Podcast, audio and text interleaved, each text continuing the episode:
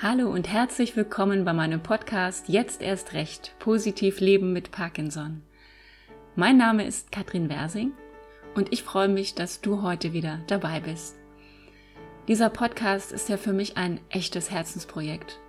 Denn seit ich die Diagnose Parkinson 2019 bekommen habe, bin ich auf der Suche nach positiven Geschichten von Menschen, die trotz der schweren Erkrankung ihren eigenen guten Weg finden und die Menschen, die ich hier seit einem Jahr treffe, sind so vielfältig wie das Leben selbst. Jeder und jede von ihnen bringt neue Impulse mit. Und so auch der Mann, den ich heute in meinem Podcast habe. Dr. Uwe Radeloff, finde ich, ist ein echter Visionär. Er ist schon seit 13 Jahren erkrankt und hat so einige Täler mit der Krankheit durchschritten. Aber eines zeichnet ihn aus. Er hat nie aufgegeben. Und er hat eine große Vision. Parkinson zu heilen. Dafür hat er das Parkinson Terminator Project ins Leben gerufen. Und um dieses Projekt und um Uwes Geschichte, darum geht es in der heutigen Folge.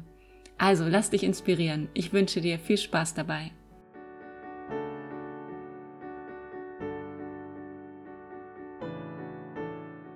Hallo Uwe, schön, dass wir heute Zeit für unser Gespräch gefunden haben. Herzlich willkommen bei mir im Podcast. Ja, guten Abend, Katrin. Vielen Dank für die Einladung. Ja, du, ich kann mich noch total gut daran erinnern, wie ich äh, kurz nach der Diagnose im Internet gesurft bin. Und überall habe ich nur erschütternde und niederschmetternde Texte gelesen, bis ich zu deiner Website kam vom Parkinson Terminator Project. Und ich weiß noch wie heute, dass ich dachte, es ist so schön, dass es noch Menschen mit Visionen gibt, die eben nicht den Kopf in den Sand stecken, sondern sich ganz bewusst dafür entscheiden. Und das hast du ja getan, sich zu engagieren und was Großes zu wagen. Oder es wenigstens zu versuchen. Ne? Aber bevor ich schon zu viel verrate, ich starte ja immer gerne mit meiner ersten Frage so im Hier und Jetzt, weil ich denke, es ist auch wichtig, dass wir den Tag heute genießen und nicht nur zu sehr im Gestern und Morgen leben. Was hast du denn heute schon Schönes erlebt? Ja, ich, es war ein ganz normaler Samstag. Ich habe ein bisschen sauber gemacht, war einkaufen, äh, habe mit ein paar Leuten telefoniert und äh, jetzt mich ein bisschen auf diesen Podcast vorbereitet. Genau, schöner bunter Samstag. Äh, Uwe, nach unserem Vorgespräch weiß ich ja schon so einige Sachen über dich. Du hast erzählt, dass du Biochemiker bist von Beruf, dass du in Sachsen-Anhalt aufgewachsen bist und bereits an vielen verschiedenen Orten in Deutschland und weltweit gelebt und gearbeitet hast. Äh, was magst du uns denn noch von dir erzählen? Wer ist Uwe Radeloff, wenn du ihn in einigen wenigen Sätzen beschreiben würdest? Ja, also wer ist Uwe Radeloff in wenigen Sätzen? Auf meiner Webseite lautet die Frage, wer bin ich und wenn ja, wie viel davon ist Parkinson? Ja. So, ich bin 53 Jahre alt. Geboren bin ich am 11. Februar 1968 in Roßlau in Sachsen-Anhalt. Und ich bin leider geschieden seit dem vergangenen Jahr. Mit meiner Ex-Frau war ich seit Silvester 84 zusammen. Ich war damals noch 16. Geheiratet haben wir 1990. Und aus unserer Ehe sind zwei wundervolle Kinder hervorgegangen. Unsere Tochter, Charlotte, ist nun schon fast 21. Und sie hat mir gerade vor wenigen Tagen stolz berichtet, Papa, für meine Bachelorarbeit habe ich eine 1,3 bekommen. Oh, Nun wow. studiert sie an einem, äh, in einem Master Masterstudiengang Chemie.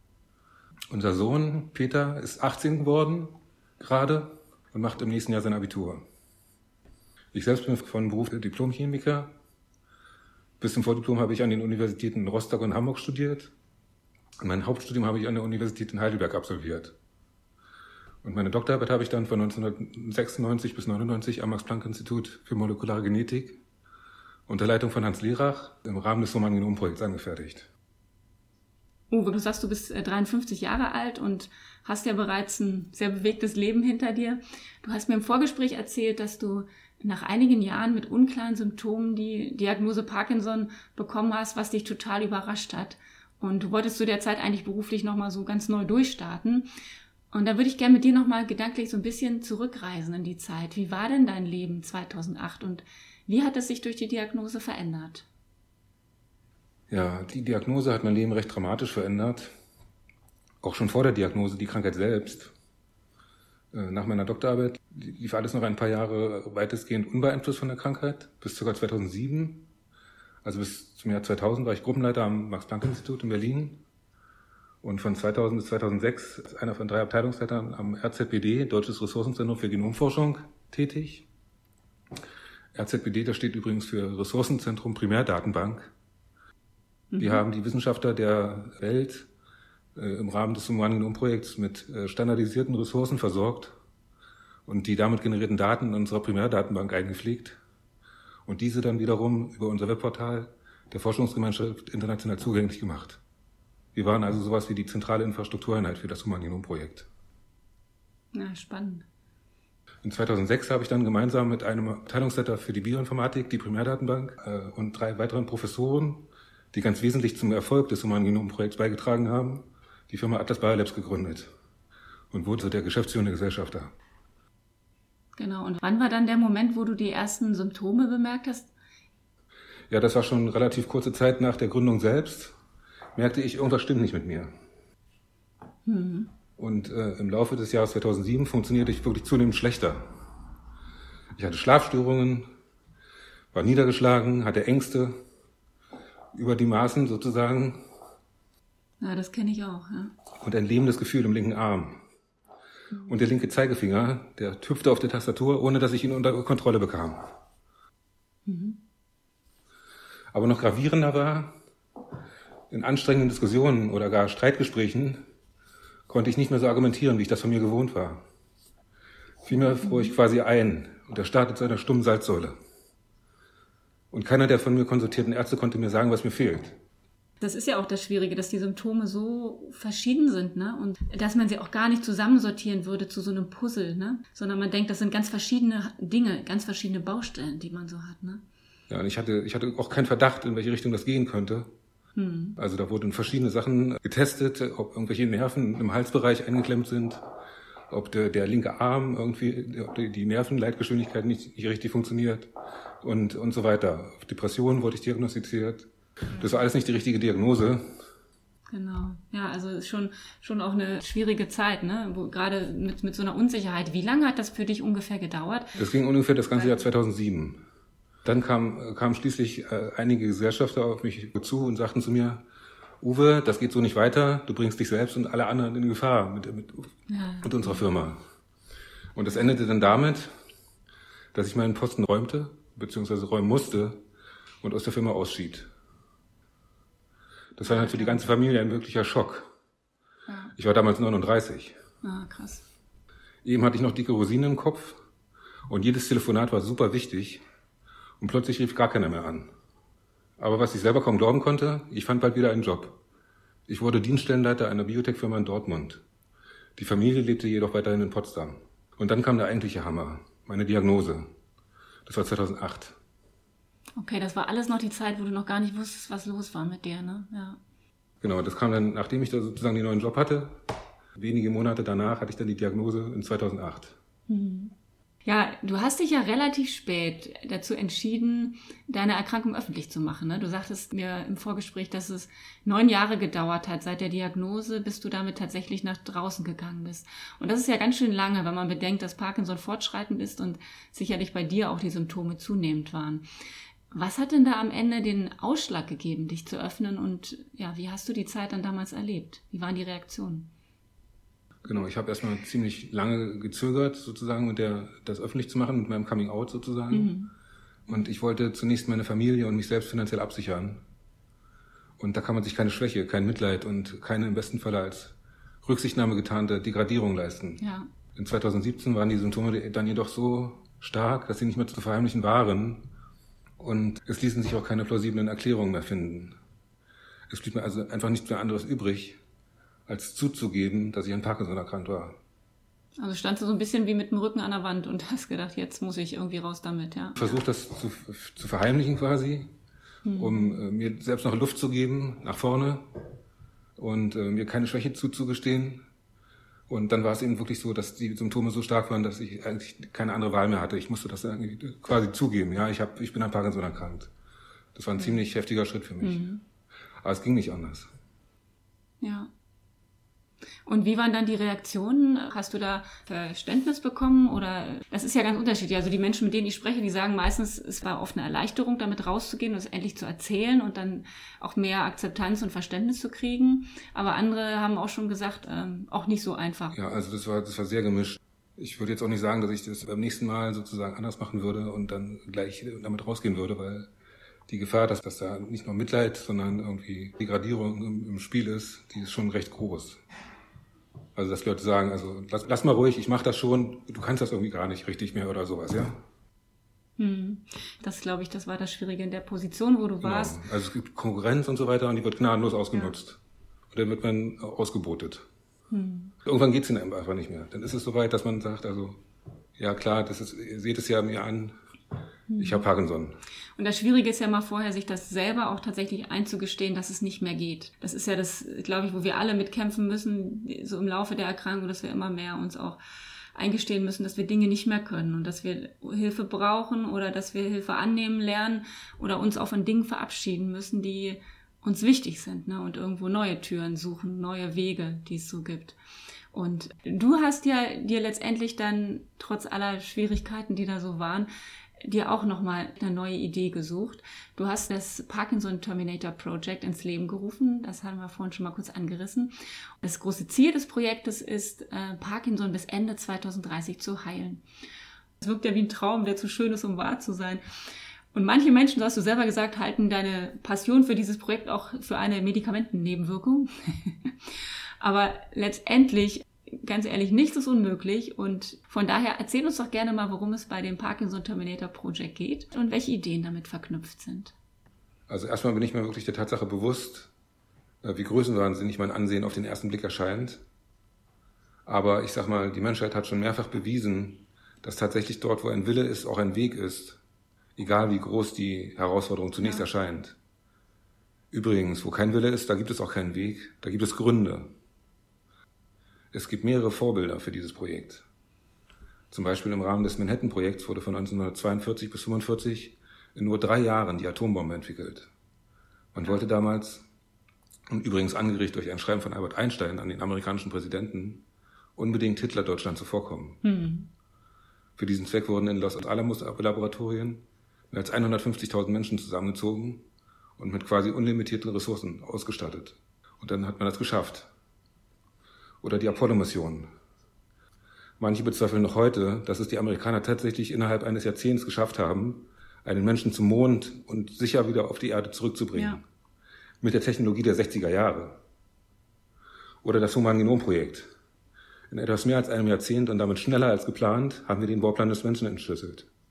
Dass das gelingen kann, wurde selbst von vielen Experten zum Projektstart für unmöglich gehalten. Und doch haben wir es geschafft. Und es war nicht nur wissenschaftlich, sondern auch wirtschaftlich extrem erfolgreich. Wenn man die inzwischen gezahlten Lizenzgebühren für die erteilten Patente und den Börsenwert der ausgegründeten Firmen zusammenrechnet, beläuft sich der Return on Investment auf über 1000 Milliarden Dollar. Ja, Wahnsinn. Und um ein letztes Beispiel zu nennen, mehrere Impfstoffe gegen Corona wurden in weniger als einem Jahr entwickelt. Und nun sind die ersten hochwirksamen Medikamente auf dem Markt. Bei diesen Entwicklungen rechnet man normalerweise auch mit, mit einer Entwicklungsdauer von mehr als zehn Jahren. Genau. Da hast, hast du völlig recht. Also gerade bei Corona haben wir es ja alle gemerkt, wie Entwicklung äh, möglich ist, wenn wirklich weltweit Menschen sich vernetzen und ihre Kompetenzen zusammenziehen, weil einfach alle betroffen waren. Dann sind auf einmal Ressourcen und Möglichkeiten da, mit denen niemand gerechnet hätte. Ich finde das in diesem Bezug zu dir und dem Projekt natürlich, also irgendwo ist es auch logisch, weil du hast es schon erlebt. Du hast es mit dem Human Genom Projekt, wo du ganz ein aktiver Teil warst, hast du erlebt, dass es funktionieren kann. So ein Riesenprojekt, wo alle sagen, das wird doch nichts, das geht nicht. Und deswegen finde ich es total klasse, dass du sagst, komm, ich habe das schon mal erlebt, dass es geht auf einer Ebene. Warum soll es hier nicht auch funktionieren? Und wer steht hinter dem Projekt? Hast du ein Team von Leuten, die das gemeinsam mit dir ja, starten? Unterstützung erfahren hat das Projekt bereits von einer Vielzahl führender Wissenschaftler. Mhm.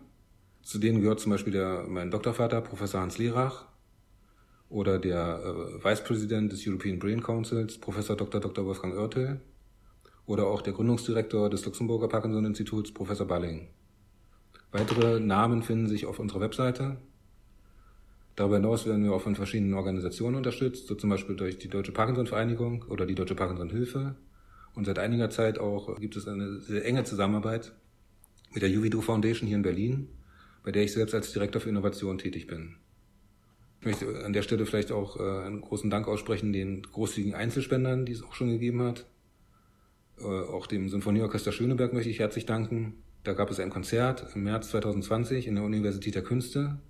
Und ich möchte natürlich auch den äh, Helfern aus meinem Bekannten- und Freundeskreis danken, zu denen auch Wolfgang Job gehört, der als Schirmer der Veranstaltung fungierte. Und natürlich den zahlreichen Zuschauern. Übrigens plant das Sinfonieorchester Schöneberg für März 2022 ein noch größeres Konzert zugunsten der UED Foundation und des Parkinson Terminator Projekts. Okay, also da hört man auf jeden Fall raus, dass da ganz viele bekannte, namhafte Menschen mit dabei sind, die du bereits für dein Projekt gewinnen konntest. Und auch sehr, sehr vielfältig, ne? wenn man sich anguckt, dass auch ein Sinfonieorchester dabei war. Ähm, gibt es denn schon konkrete Schritte, die ihr unternommen habt äh, für das Projekt, um zu starten? Die entscheidende Voraussetzung ist, die Kräfte dieser Welt zu bündeln und dieses Projekt in der gesamten Gesellschaft zu verankern. Also das, was du gerade auch schon gesagt hast. Denn nur gemeinsam können wir diese Krankheit besiegen. Das stimmt. Hierzu gab es schon verschiedene Aktionen, die wir gestartet haben. Also neben, der, neben dem eben schon erwähnten Konzert des Sinfonieorchesters Schöneberg hatten wir zum Beispiel eine Fahrradtour äh, organisiert durch die Juvidu Foundation im vergangenen Jahr von Köln nach Baden-Baden und in diesem Jahr im September eine Tischtennis-Weltmeisterschaft mit Vertretern aus 30 Ländern weltweit. Und es gab im Juni eine sehr hochkarätig besetzte Online-Konferenz, an denen zum Beispiel teilgenommen hat der Professor Karl Lauterbach, wiederum der Professor Oertel, ein Direktor der Weltbank, der Professor Nicotera als Chef des Deutschen Zentrums für neurodegenerative Erkrankungen. Genau, da seid ihr sehr aktiv und ihr habt auch noch ein Symposium geplant, oder? Genau. Also neben weiteren Maßnahmen der Öffentlichkeitsarbeit veranstalten wir, und hier spreche ich im Namen der Juvidu Foundation, im September 2022 ein globales Neurosymposium mit dem Fokus Heilung der Parkinson'schen Krankheit. Zu diesem Symposium laden wir die Top 100 Wissenschaftler der Neurologie, Genomforschung, Schlafmedizin, Pharmakologie, Infektionsbiologie, Informatik, Kriminologie nach Berlin ein, um gemeinsam mit diesen die Grundlagen für einen Masterplan zu erarbeiten, der einen Weg zur Heilung der Parkinson'schen Krankheit aufzeigt. Zur Finanzierung der Veranstaltung wird es noch einen Spendenaufruf geben. Aber natürlich wäre es fantastisch, wenn jeder, der hier zuhört und das Bedürfnis verspürt, die gemeinnützige Juvido Foundation bei diesem Vorhaben zu unterstützen, auf unser Spendenkonto einen Betrag überweisen würde. Jeder Spendeneingang wird natürlich umgehend mit einer Spendenbescheinigung für das Finanzamt quittiert. Ja, cool. Also ich finde, das, das klingt schon sehr konkret. Wir sind ja, ja wirklich sehr konkret. Das ist super, genau. Und äh, ja, wir haben zum Beispiel ein äh, sogenanntes Hirnbiopsie-Projekt gestartet. Der Nachteil, den die Neurologie hat, ist, dass man an frische Hirnsubstanz von Patienten äh, nicht einfach rankommt. Also man kann nicht einfach bei einem Parkinson-Patienten sozusagen ein Stückchen Hirn rausschneiden, um das zu untersuchen. Äh, da sind die Krebsforscher im großen Vorteil. Da gibt es nämlich ausreichend Material von, frischen Tumoren, die untersucht werden können. Und da können die neuesten Technologien angewendet werden. Zur Untersuchung des Genoms, zur Untersuchung der RNA, zur Untersuchung der Proteine und so weiter. Und äh, das ist bei äh, Parkinson-Patienten nur möglich nach dem Tod. Und da sind die Moleküle zum Beispiel die RNA-Moleküle oder die Proteinmoleküle sind degeneriert.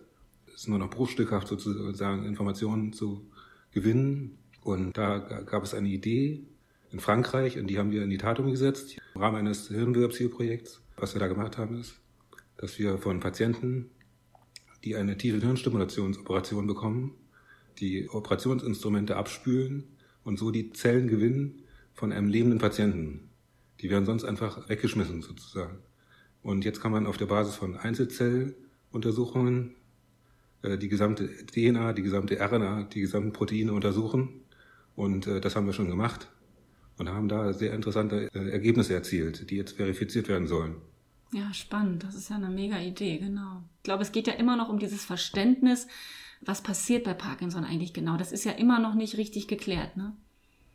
Es ist ihm bis heute nicht bekannt, was die Ursachen tatsächlich sind. Man weiß nur, es ist multifaktoriell. Es gibt sicherlich immer eine genetische Komponente. Und dann sind es wahrscheinlich mehrere Umweltfaktoren, äh, die dann letztendlich zum Ausbruch der Krankheit führen. Aber was, wie das genau das Zusammenspiel ist und was das letztendlich der auslösende Faktor ist, ist bis heute nicht bekannt. Ach, sehr spannend. Du bist ja Forscher und Wissenschaftler und hast in Anlehnung an Albert Einstein aus der Gleichung E ist gleich m mal c Quadrat die Gleichung E ist gleich m mal i Quadrat gemacht. Was hat es damit auf sich? Kannst du uns das ein bisschen näher erklären?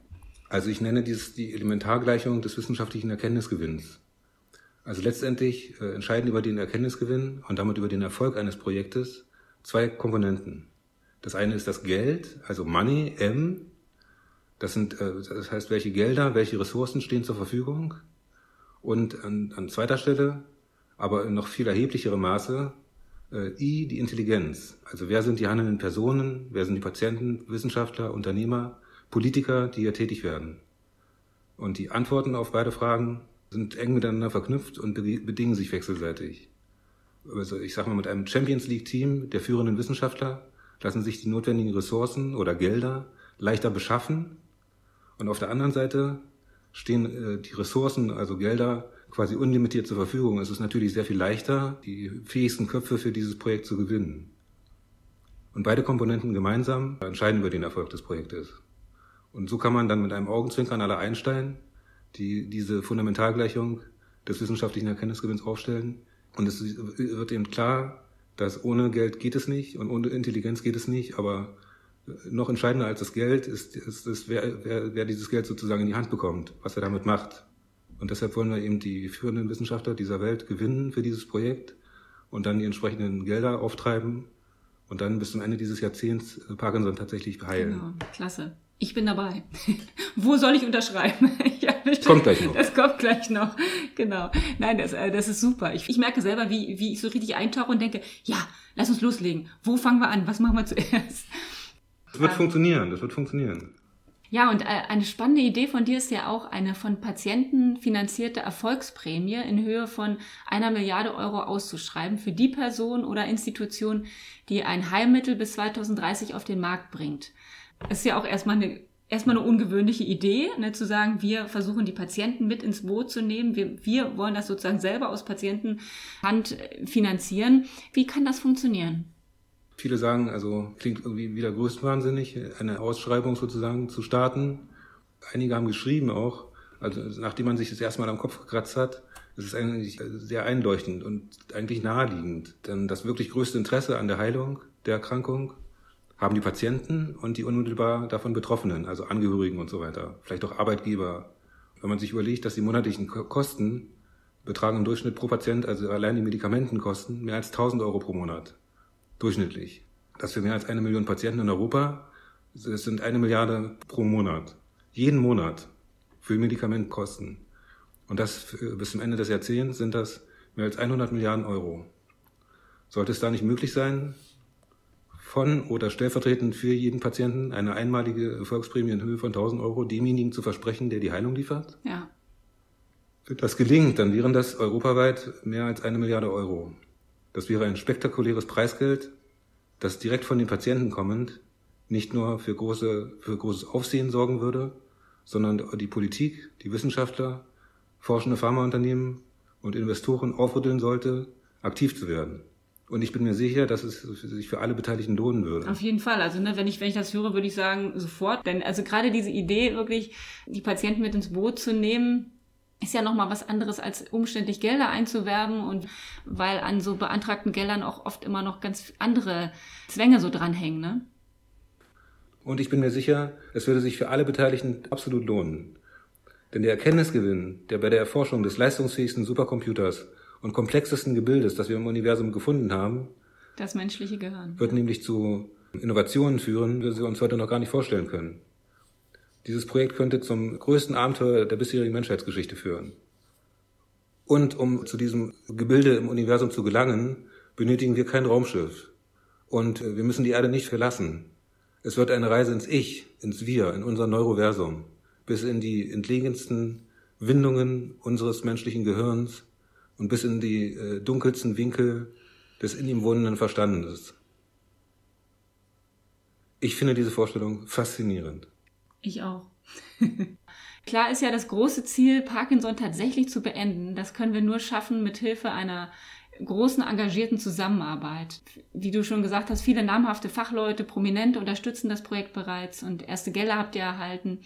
Wenn jetzt Menschen zuhören, die sich beteiligen wollen, weil das ist ja tatsächlich ein Projekt, wo viel Arbeit und viel Bedarf auch ist nach Unterstützung, was könnte denn jeder Einzelne von uns tun, um das Parkinson Terminator Project zu unterstützen? Also wer Interesse hat, in irgendeiner Weise hat mitzumachen, äh, uns zu unterstützen, teilzuhaben, kann sich jederzeit per E-Mail oder telefonisch direkt auch bei mir melden, beziehungsweise über das Kontaktformular auf unserer Webseite oder auch über Instagram. Gerne gesehen ist natürlich auch jederzeit eine Spende an die Juvido Foundation zugunsten dieses Projekts. Die persönliche Mitarbeit ist auch möglich. Also es fängt an von irgendwelchen Bürokram, Papierkram, der erledigt werden muss, über Mithilfe durch konstruktive Kritik an der Gestaltung der Webseite, oder die Teilnahme und äh, der Kartenkauf für das SOS-Konzert, Sinfonieorchester Schöneberg-Konzert, das im nächsten März stattfinden wird, wo man äh, gemeinsam mit möglichst vielen Freunden und Bekannten teilnehmen könnte. Oder auch die Beteiligung an diesem eine Milliarde Euro Preisausschreiben. Natürlich kann jeder mithelfen bei der Organisation der Events, die 2020 geplant sind, wie zum Beispiel das SOS-Konzert und das Symposium, von dem ich vorhin berichtet habe.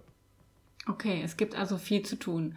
Freiwillige gerne melden. Und gerade solche Projekte leben ja auch nur davon, dass einfach viele Menschen sich beteiligen. Ne? Und hier mal ein Aufruf an alle einfach, meldet euch bei Uwe, unterstützt das Projekt. Das ist eine großartige Sache für uns alle letztendlich.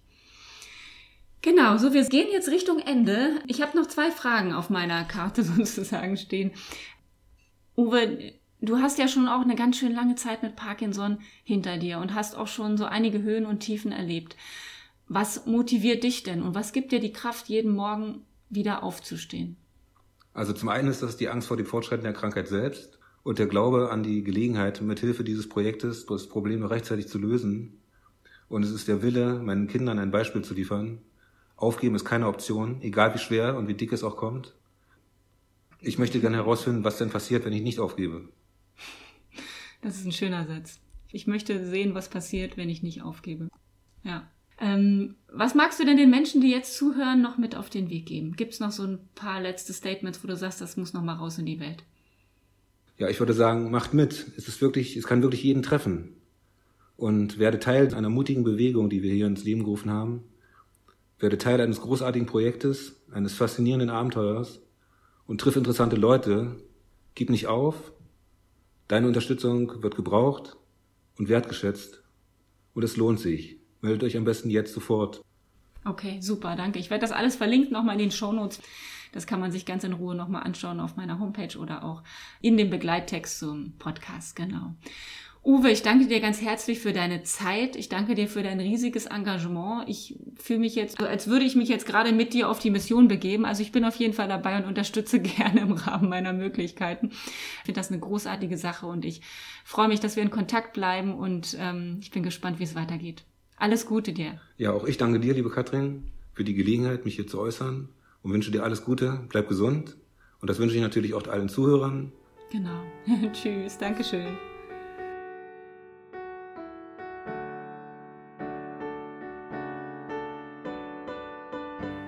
Ja, träumen wir nicht alle davon, dass Parkinson bald heilbar wird? Uwe hat mich sehr beeindruckt. Er ist einfach mal losgegangen, um den Versuch zu wagen. Und egal wie es ausgeht, eines ist sicher. Er ist mit dieser Idee nicht alleine, denn große Ideen sind nur gemeinsam umsetzbar. Auch die Bewegung der PD Avengers, die ich seit Juli aktiv mit unterstütze, hat zum Ziel, die Parkinson-Forschung einen großen Schritt voranzubringen und sich für mehr Prävention und eine weltweit gerechte Versorgung der Patienten einzusetzen. Hängen geblieben ist heute bei mir Uwes Satz, ich will herausfinden, was passiert, wenn ich nicht aufgebe. Und da hört man ganz deutlich die Neugier aufs Leben heraus. Und ich glaube, solange wir neugierig bleiben, ist immer etwas möglich. Wir dürfen nur den Glauben daran nicht verlieren. Und wenn bei dir jetzt auch der Funke übergesprungen ist und du mehr über das Parkinson Terminator Project herausfinden willst, dann melde dich doch gerne bei Uwe. Die Kontaktdaten findest du im Begleittext zu diesem Podcast. Dankeschön, dass du heute dabei warst. Und wie immer gilt, Pass gut auf dich auf und bleib positiv.